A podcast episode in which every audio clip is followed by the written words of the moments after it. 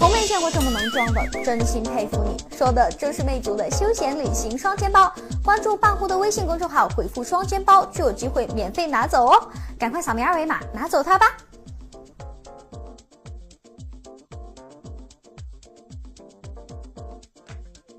三星在韩国重启了 Galaxy Note 7销售工作，而韩国用户对 Note 7依然也是保持了巨大的热情。Note 7在电池起火事件发生时隔一个月后重启销售，销售表现仍然抢眼，今后业绩更受市场关注。SK 电讯、KT、LG U 加等三家移动运营商的 Note 7总销量为二点一万部，新品出厂价同样为九十八点八九万韩元，约合人民币六千元，有珊瑚蓝、铂光金、泰泽银三色可选，玛瑙黑版本最快于七日面世。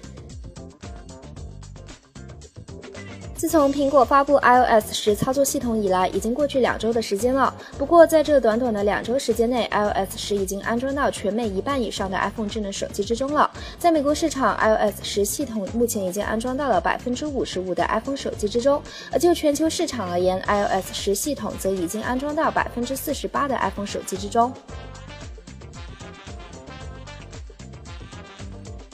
外媒网友在 iPhone 七发布后对摄像头的耐刮性做了测试，使用模式硬度比之后，他奇怪的发现，摄像头表面在硬度级别为六的时候就出现了明显的永久性划痕，和普通玻璃相当。而苹果公司在近几年 iPhone 上都宣称使用了蓝宝石玻璃保护摄像头，而蓝宝石的硬度普遍为八到九。